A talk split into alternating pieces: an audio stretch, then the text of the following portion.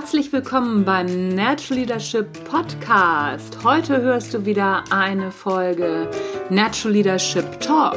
Heute zu Gast Dr. Johannes Wimmer. Da freue ich mich ganz besonders, dass er Zeit gefunden hat für dieses Interview. Du hörst den Natural Leadership Podcast, der Podcast, der dir dabei hilft, der Mensch bzw. die Führungskraft zu werden, die du sein willst. Du bekommst innovative Ideen, praktische Tipps und jede Menge Impulse und natürlich neueste Informationen aus der Hirnforschung für deinen beruflichen Erfolg und deinen persönlichen Entwicklungsprozess. Mein Name ist Anja Niekerken und ich freue mich, dass du dabei bist.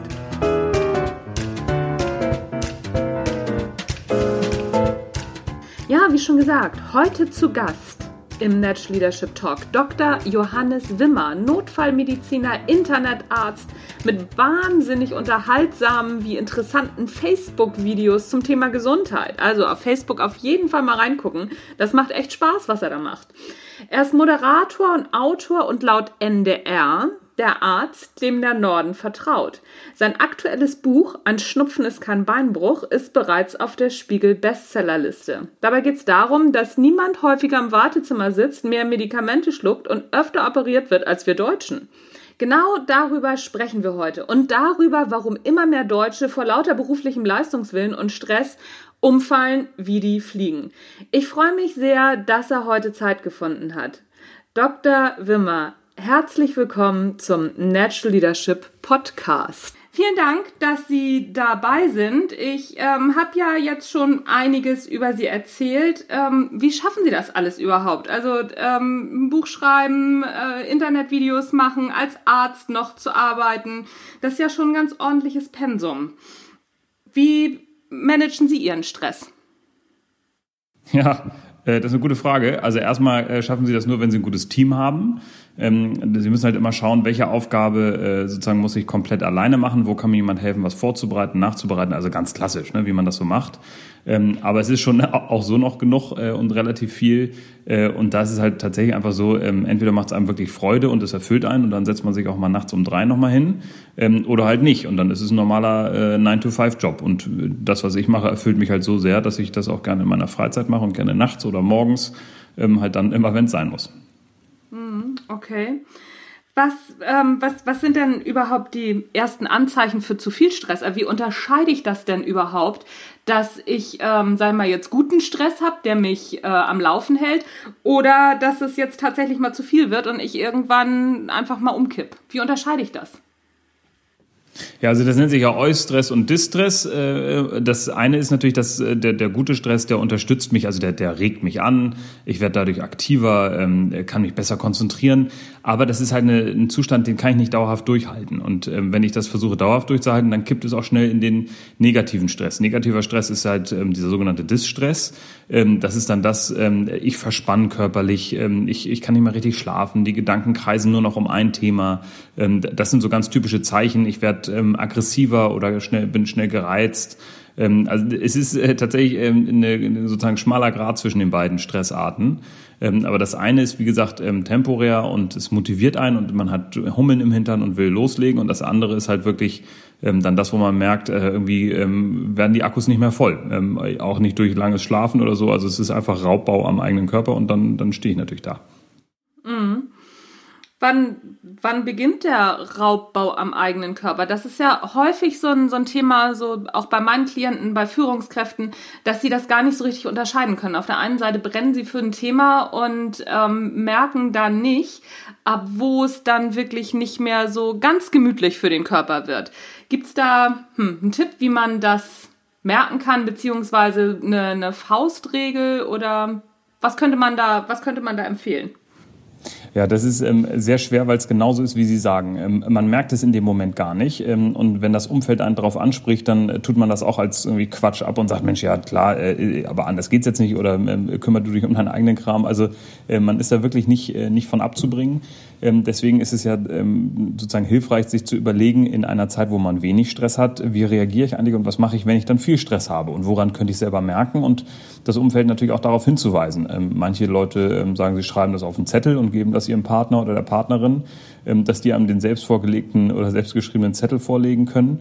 Andere haben irgendwie für sich so die Mechanismen, dass sie merken, Mensch, wenn ich dann wieder schlechter schlafe oder wenn, wenn ich Herzstolpern bekomme oder wenn ich irgendwie auf einmal abends immer zwei Whisky brauche zum Runterkommen. Also so an, an solchen Parametern machen die es fest. Aber da muss man natürlich auch eine Konsequenz ziehen und sagen, okay, jetzt ist es auch zu viel. Das ist nur in der heutigen äh, schnelllebigen Zeit, die aber trotzdem sehr verbindlich ist. Das heißt, man muss ja irgendwie immer liefern und, und äh, seine, seine Pflicht erfüllen. Es ist halt schwierig, da rauszukommen. Ah, das ist eine spannende Idee mit dem selbstgeschriebenen Zettel in der ruhigen Zeit und das schon mal üben, beziehungsweise sich dann den Zettel von den Angehörigen geben lassen und in ruhigen Zeiten ja praktisch vorsorgen. Das ist eine spannende Idee, die kannte ich so noch nicht. Ne, das ist ja wie, wie Entspannungsübung. Wenn Sie, also Sie haben zum Beispiel, äh, Sie haben eine, Sie haben eine Angststörung oder Sie haben, ähm, Sie haben andere Belastungsstörungen, ähm, die auch richtig behandelt werden. Äh, und Sie machen dann, ähm, oder Panik, kriegen Panikattacken. Ähm, dann ist es ja so, dass Sie Entspannungsübungen ähm, dreimal am Tag üben müssen, wenn es ruhig ist damit der Körper schon mal merkt, aha, das ist in der ruhigen Phase. Wenn Sie es sonst einfach nur anwenden in dem Moment, wo der Stress da ist oder Sie, Sie sozusagen die Angst mit Ihnen durchgaloppiert, dann ist es zu spät. Das funktioniert nur, wenn man sich vorher schon darauf einstellt. Und das ist mit dem genauso. Also das ist ja eigentlich, macht auch Sinn und ist auch logisch. Es scheitert halt oft auch ein bisschen an der eigenen Eitelkeit, dass man sich denkt, brauche ich nicht, ja, brauche ich nicht für mich. Also habe ich selber ja auch schon oft erlebt. Also ähm, ich, ich bin auch schon oft über meine Grenzen gegangen und hatte dann immer das Glück, dass äh, entweder ich oder jemand anderes mich darauf hingewiesen hat oder ich halt selber gemerkt habe und dann mir auch die Zeit genommen habe, ähm, wieder zu regenerieren. Ja, das ist immer spannend, ne? wenn man selber dann darunter leidet und selber in dieser Situation ist. Ähm, da kann man noch so viel drüber wissen. Selbst wir Fachleute laufen da auch in, immer wieder mal in die, ja, in den roten Bereich und äh, drehen ein Stück drüber weg. Das kenne ich von mir selber auch. Ist ähm, der Stresslevel denn in den letzten Jahren nur gefühlt angestiegen oder leiden tatsächlich immer mehr Menschen an stressbedingten Erkrankungen? Ja, also die Zahlen sagen ja ganz klar, dass mehr Menschen an Stress leiden. Ähm, ich bin mir nicht ganz sicher, ob das jetzt wirklich echt so ist oder ob äh, es vielleicht nicht einfach mehr sozusagen Erhebung gibt und die sogenannte äh, ominöse Dunkelziffer einfach weniger wird. Ähm, also ich glaube, früher gab es auch Stress und viel Belastung. Also wenn ich mir überlege, meine Eltern äh, haben Kinder bekommen, als die Mauer noch stand und man wusste nicht, ist morgen hier kalter Krieg oder nicht. Ähm, äh, und da gab es andere Probleme, ne? also das Waldsterben und äh, äh, die Ölkrise oder so.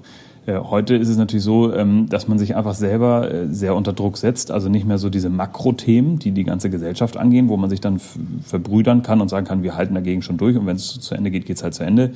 Sondern man macht sich individuell nur für sich selbst halt sehr viel Stress durch E-Mails, durch ständige Erreichbarkeit, ähm, immer wieder checken in den sozialen Netzwerken und so weiter und so fort. Ähm, also äh, die meisten Menschen haben ja wirklich schon Probleme und da kenne ich mich selber auch. Wenn ich mal das Handy einfach einen halben Tag am Wochenende weglege, ähm, dann ist das erstmal ein ganz unangenehmes Gefühl.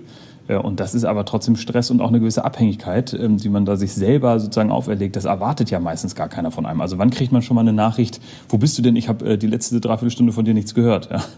Also dann ist es halt mal so. Und ähm, das ist halt äh, das, was man sozusagen hausgemacht äh, sich dann äh, ja, irgendwie äh, vorlegt. Und das abzutragen ist gar nicht so leicht. Ja, das stimmt. Wir wollen natürlich auch immer erreichbar sein und wir haben natürlich auch immer Angst, irgendwie was zu verpassen. Ich stelle das auch an mir immer mal wieder fest, dass es gar nicht so einfach ist, das Handy wegzulegen. Aber wenn ich es dann tatsächlich mache, dann genieße ich das doch auch sehr. Aber es dauert eben tatsächlich ein bisschen, bis man zu diesem Punkt kommt. Mm, wie unterscheiden sich denn Stresssymptome von so typischen Arbeitserkrankungen, die der Job mit sich bringt? Ja, bei, Arbeit, bei Arbeitserkrankungen müssen Sie ja immer davon ausgehen, das ist ja ähm, eine, eine Erkrankung, die ganz typisch ist für die Tätigkeit, die ich ausführe. Also zum Beispiel, äh, wenn ich irgendwie am Fließband arbeite in einer äh, gebückten Haltung, kriege ich Nackenschmerzen. Oder wenn ich den ganzen Tag über Kopf eine Decke streiche, dann kann ich Schulterprobleme bekommen. Also, oder wenn ich äh, sozusagen lackiere und keine Maske aufhabe, dann kriege ich immer Lungenprobleme. Also das ist ja das, ähm, wo man sagt, da äh, weiß man genau den Auslöser, man ist einem Risiko ausgesetzt, ja, im Bergbau oder eben am Band. Äh, und beim Stress ist ja so, das trifft alle. Und das ist halt auch so unspezifisch. Also ein Handwerker kann ja genauso viel Stress haben wie ein Büromitarbeiter ähm, oder ein Beamter. Ähm, das hängt ja dann auch sozusagen davon ab, wie, wie wirkt etwas auf mich. Also während sozusagen ähm, ein, äh, ein Fließband irgendwann jeden Mürbe macht, ähm, ist es mit dem Stress halt eine Sache, die sehr von innen kommt. Und gerade beim Burnout ist es vor allem der innere Druck, den man sich macht. Gar nicht so sehr der Stress von außen, sondern ähm, dass man versucht, ähm, äh, Ansprüche, die man an sich selber stellt, irgendwie ähm, zu erfüllen und äh, dem gerecht zu werden, obwohl es von außen, von der Umwelt gar nicht verlangt wird. Hm, aber es ist ja natürlich auch schon mal eine Kunst, die Symptome manchmal voneinander zu unterscheiden. Aber was mache ich denn jetzt, wenn ich Symptome bei mir feststelle? Ich merke so, oh, äh, das war jetzt vielleicht doch ein bisschen zu viel, weiß das ja auch am Ende des Tages letztendlich so ein bisschen, wenn ich mich mal so ja bewusst reflektiere. Wenn ich nun Symptome bei mir feststelle, wie Kopfschmerzen, Rückenschmerzen oder ein bisschen Herzrasen oder was was auch immer, was sollte ich tun? Sollte ich sofort zum Arzt gehen oder ähm, mich erstmal selbst therapieren, Selbsthilfebuch lesen, ins Internet gehen. Was, was ist der beste Weg? Ja, das, das ist eine sehr gute Frage. Also ähm, als Arzt zu sagen, gehen Sie nicht zum Arzt, ist natürlich immer ein bisschen kritisch. Ähm, also letzten Endes sind das natürlich die Profis, äh, auch Psychologen, Therapeuten etc. pp. Ähm, die können einem da das Richtige an die Hand geben und natürlich auch erstmal einschätzen, wie schlimm ist es denn. Das bringt aber nur alles nichts, wenn man sagt, damit ist es gewesen und hier zehnmal zum Arzt gehen und da auf der Couch sitzen, das reicht und dann geht es mir besser, sondern ähm, gerade dieses ähm, selbst aktiv werden und ob das nun ein Selbsthilfebuch ist oder sich bei YouTube Videos anschauen oder ähm, sich mit Leuten auseinandersetzen oder mit dem Thema auseinandersetzen, das ist für mich das Fundament. Ähm, wir, wir Ärzte oder auch Therapeuten können ja immer nur eine Hilfestellung bieten, aber man muss es ja selber machen. Äh, und das ist, glaube ich, der entscheidende Punkt. Ähm, und deswegen äh, befürworte ich es auch immer und, und äh, beglückwünsche jeden, der sagt, ich habe mich im Internet schon mal schlau gemacht. Andere Ärzte kriegen einen Koller. Ich finde das super, weil es eben zeigt, da ist jemand aktiv auf der Suche nach Lösungen für sich. Und das ist so wichtig. Ja, ja, da stelle ich auch immer wieder fest, dass es doch gut ist, wenn sich die Leute schon mal für sich auf dem Weg machen und auch was ändern wollen. Das merkt man doch wirklich daran, ob sie sich informiert haben oder nicht. Das stimmt. Allerdings stelle ich auch immer wieder fest, dass es eben nicht reicht, nur zum Coach zu gehen oder nur auf ein Seminar zu gehen, um dann die Dinge zu ändern. Scheint mit der Gesundheit relativ ähnlich zu sein. In ihrem Buch bin ich auf eine Info gestoßen, die mir so noch nicht bewusst war. Und zwar ähm, stand da was drin, dass oder stand da so ein Satz drin, der lautet Adipositas als Stressantwort. Das heißt, Übergewicht hat auch was mit Stress zu tun. Wie hängt das denn zusammen? Ja, also ähm, jeder, der mal Nachtschichten gemacht hat, wird das, äh, wird das sofort äh, jetzt unterschreiben können. Ähm, das ist ja maximaler Stress für den Körper, wenn Sie die Nacht durcharbeiten, gerade wenn Sie die Nacht vorher noch geschlafen haben. Äh, und was mir dann passiert ist, ich habe am nächsten Morgen unfassbaren Hunger. Also ich frühstücke eigentlich nie viel, aber wenn ich Nachtschichten gemacht habe äh, oder Nachtschichten mache, dann, dann fresse ich da wirklich den ganzen Tisch leer. Ähm, und äh, das ist auch zum Beispiel gegen Müdigkeit, auch in der Nachtschicht oder auch wenn Sie bei der Arbeit sind. Ähm, das höre ich auch mal wieder von Patienten, die Schichtarbeit machen. Man isst gegen an. Ähm, Essen hilft tatsächlich. Zucker macht ein bisschen wach und, und hält einen auch so ein bisschen bei Laune. Und dann werden Sie natürlich dick, weil Sie viel zu viel essen. Ja, und das, das ist das eine. Und das andere ist, dass man ja ähm, mittlerweile bei ähm, Übergewicht ähm, überlegt, ähm, löst das Übergewicht Entzündungsreaktionen im Körper aus oder ist eben die, die sozusagen Stresshormone lösen die aus, dass man leichter ansetzt, weil der Körper zum Beispiel ab einem gewissen Grad dann auch den Grundumsatz runterfährt. Ähm, deswegen sagt man auch, äh, deswegen bringen ja Diäten nichts, weil der Körper sich dann dran gewöhnt. Ähm, und wenn man sagt, ich mache eine Nahrungsumstellung und esse insgesamt weniger, dann sollte man sich einmal in der Woche so einen Shit-Day erlauben, wo man das dann doch so viel isst, wie man möchte, weil dieser eine Tag, ähm, der ist dann okay. Und der Körper merkt, aha, insgesamt gibt's ja noch genug dann kann ich ja in Ruhe abnehmen, ne, so unter dem Motto. Also das, ähm, äh, das ist aber multifaktoriell. Also jetzt zu sagen, ähm, wer Stress hat, wird dick, das ist auch Quatsch. Es gibt auch genug Leute, die haben sehr viel Stress und die sind hager oder die sind ganz normal. Ähm, aber es kann eben zusammenhängen und gerade, ich finde dieses Schichtding, also das ist halt, das ist halt sowas von äh, auffällig, dass wenn sie Schicht, äh, Nachtschichten arbeiten, dass sie dann einfach mehr essen. Mhm, sehr interessant, aber wir halten auf jeden Fall schon mal fest, dass das multifaktoriell ist. Dieses Wort kannte ich vorher auch noch nicht. Wieder was gelernt, ähm, dass es schon sehr individuell ist, wie man auf Stress reagiert, ob man dadurch hager wird oder ob man dicker wird. Man muss also tatsächlich ganz genau hinschauen. In Ihrem Buch schreiben Sie auch, dass das Gehirn ja 40 Prozent unserer Energie letztendlich verbraucht und das Gehirn ja auch sehr egoistisch ist, weil letztendlich ja alle Energie immer erstmal vom Gehirn verbraucht wird. Heißt das, wenn unser Gehirn auf Stress reagiert, dass es dann im Prinzip auch sagt, so Freund oder Freundin, nur isst mal ein bisschen mehr, ich bin hier im Stress, ich brauche vielleicht jetzt mal ein bisschen mehr Energie? Genau, also das Gehirn ist, ähm, ist äh, sehr eigensinnig äh, oder und auch sehr selbstsüchtig und ähm, man sagte dazu auch selfish brain, also das, das Gehirn zieht sich immer als erstes die Energie. Ähm, aber nichtsdestotrotz ist es natürlich so, dass der Körper einfach, wenn er den, den Tagesrhythmus verlässt, ähm, weil man ihn künstlich rausreißt, ähm, dann kommt er eben nicht mehr zurecht. Und dann äh, kommen auch Hungergefühle, wo eigentlich keine hingehören. Ähm, wir Menschen sind ja die einzigen Säugetiere, die sich selbstständig von Schlaf abhalten. Hund, Katze, Maus, wenn die müde sind, legen die sich hin und schlafen. Das ist die einzigen, die es nicht machen, machen sind die Menschen.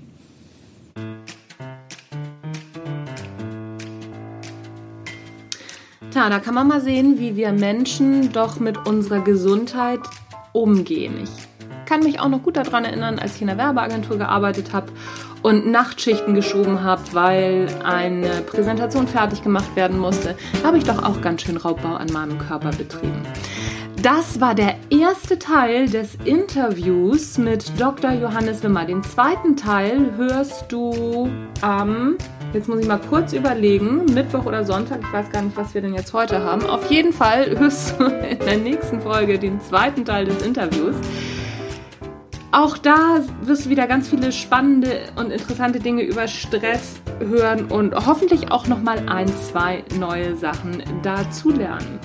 Das Buch von Dr. Johannes Wimmer und Professor Dr.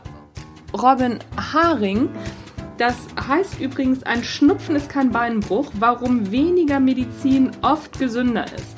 Sehr launig geschrieben, kann man sich mal wirklich an ein, zwei Tagen durchlesen. Ich habe das tatsächlich geschafft, an einem Tag zu lesen. Das ist ungewöhnlich für mich.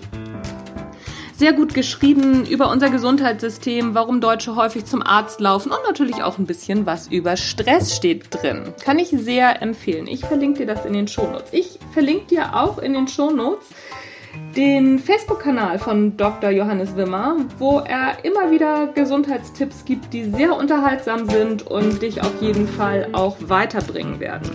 Das soll's für heute gewesen sein. Du hast gehört den Natural Leadership Talk zu Gast Dr. Johannes Wimmer. Das war der erste Teil, der zweite in der nächsten Folge. Mein Name ist Anja Niekerken und ich freue mich, wenn du mir auch beim nächsten Mal wieder deine Zeit schenkst. Tschüss, bis zum nächsten Mal.